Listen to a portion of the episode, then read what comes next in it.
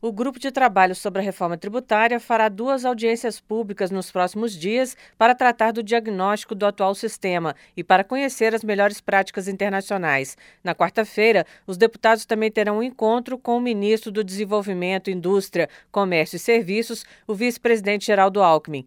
A audiência sobre o diagnóstico do sistema atual contará com as presenças do ex-ministro da Fazenda, Maílson da Nóbrega, e do consultor do Banco Mundial, Eduardo Fleury. Também foram chamados os ex-deputados Luiz Carlos Rauli e Alexis Fontaine, que atuaram muito pela reforma em seus mandatos. Em uma das reuniões do GT este ano, Alexis Fontaine passou uma mensagem de ânimo aos colegas. É muito importante sempre, sempre, quando a gente tiver momentos difíceis na discussão, lembrar do atual sistema tributário que nós temos o quanto ele é ruim e quanto ele prejudica o nosso país. Para a gente insistir e avançar nele e conseguir ter o sucesso da aprovação, finalmente, desse reforma tributária. Nós estamos há mais de 30 anos lutando por isso. Na audiência sobre práticas internacionais serão ouvidos especialistas, como Ricardo Varsano, do Fundo Monetário Internacional, e Francisco Gadiardo, conselheiro de finanças da Embaixada da Espanha. O coordenador do GT, deputado Reginaldo Lopes, do PT de Minas Gerais, explicou em uma das reuniões que a ideia é aprovar vários nomes